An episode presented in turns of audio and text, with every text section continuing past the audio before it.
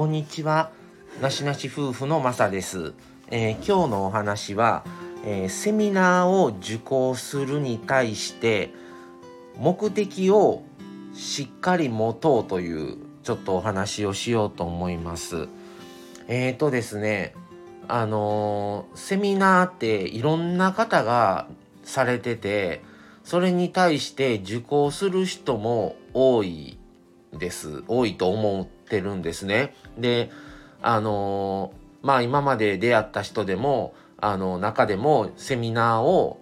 もちろんあのされてる人セミナーに受講しに行く言うて行ってる人もあのもちろんいました。それで僕はまあ介護の仕事をしてるのでセミナーっていうわけじゃないですけどもあのそのね介護関係でそのやっぱり資格をねあの介護福祉士じゃなくてまた別の資格っていうのがあってそういうのに受講しなさいっていうふうに、まあ、会社の方から言われて受講したことももちろんあります。でまあそれをまあ施設側がお金を払うので代わりにどういう受講をしてきたなしてきたのとかいう意味でアウトプットをしろということであのどういう受講をしたっていう勉強会をねまた施設に戻ってからするっていう一緒に働いてる人に対してね受講をするとかあとまあそれと別にまたどういう内容を受けてきたのかっていうねレポートの提出みたいなのも代わりにあったりもしたんですね。ただまあ今日の話はそういうことじゃなくって一般的にされてるセミナーに対してまあ受講しようと思って行かれてることに対して思うことなんですけどもあのまずねあのまあぶっちゃけ思うのはセミナーする側受講する先生側の立場を考えた時に先生が得をすることじゃないと先生が何も得るものがなかったら最初からセミナーなんてものは存在しないと思ってるんですね。で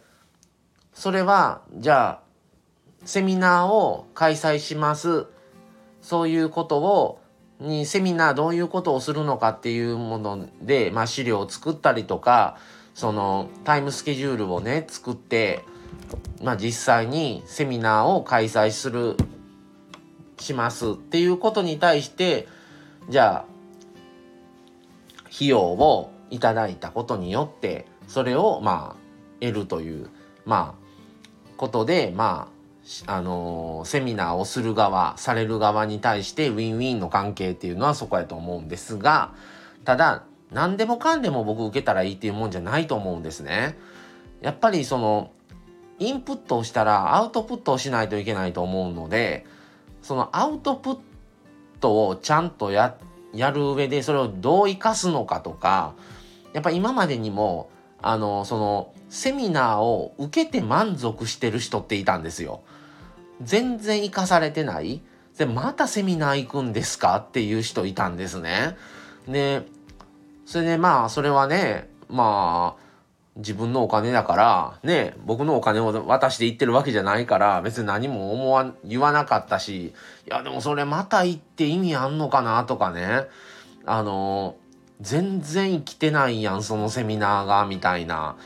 あの何を目的に仲良くなる友達を作るために行ってはんのかな、この人、いう人いたんですよ。あのもう実際に、あのそれでねこんなことを受けてきてこういうことを学んでこういうことに生かそうと思ってとかそれが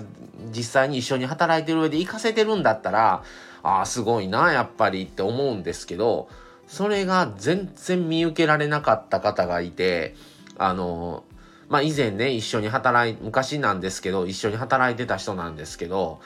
本当にねあのまあ仲間ができてご飯行ってくる。仲間友達作るために行ってんのかなこの人みたいな。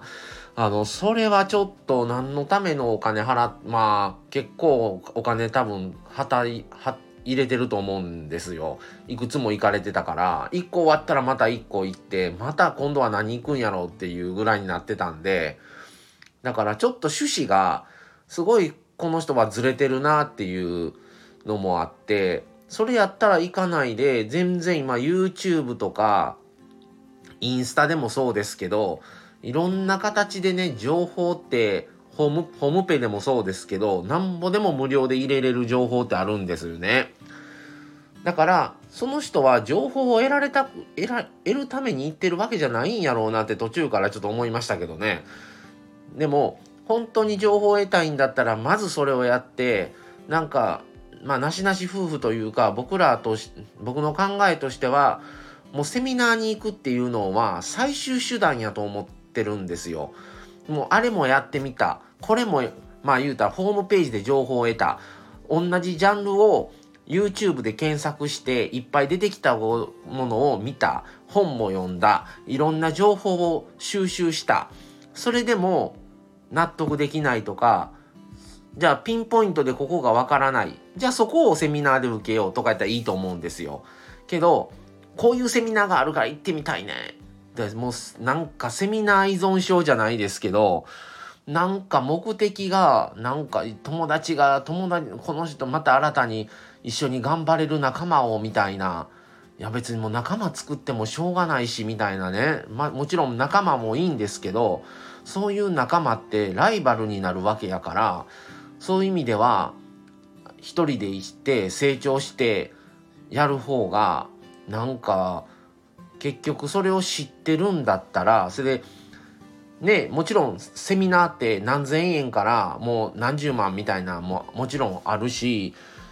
ただじゃあそんだけを今まで自分らがあの、まあ、あの、セミナーの主催者側として自分がいろんな情報を得ていろいろ経験していろいろ踏まえてっていうことをやってきたとしたら僕がその立場やったら教えないですね。やっぱりそんだけ苦労して知ったものを何でもすぐにお金には変えて得れるけどもなんかそういうものじゃないもっと触りの部分は教えてもっていうふうに自分やったら考えるんですよね。だから、あの、もちろんね、得れるものもあると思うんですよ、セミナーでも。だから、その辺はよく吟味して、本当に、セミナーにどういう気持ちで行くのかとか、本当にその情報をセミナーにお金を払ってでも得たいのかとか、もういろいろして最終手段でセミナー、あれもやってこれもやったけどまだしっくりこないとか、まだ得れない情報がある。それだったらっていうふうにもっと段階を踏んでセミナーっていうのは受講すべきなんじゃないかなと僕はすごく思っています。で、セミナー、すぐにセミナーじゃなくて、やっぱいろいろ得てしないと、なんか、ふっと湧いて、ふっと湧いてお金を払ってももらった情報って結局人の情報でしかないから、自立した時に、やっていけるんかなっていうふうにも思ってて、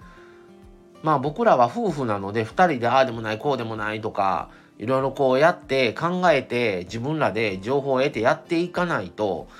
進んでいけない気もするのでなんか簡単にお金払って情報を得てるだけでは何も自分でものにできてないんじゃないのかなっていうふうにすごく思ったりはしています。はいのであのー、よくねセミナーはもちろんいいセミナーもあると思うのであのすごく考えてからいろいろ考えた上でやっぱお金を払うっていうのはもう本当になんか近道のやとは思うんですけどそれを得てそれが活かせれるんかっていうことにもなるしよくよくね考えてからされた方がやっぱりお金儲けでセミナーしてる人ってぶっちゃけ多いと思うんですよ。なのであのー、それでねやっぱり生計を立ててる人も多いのでってなったらちょっと趣旨が違う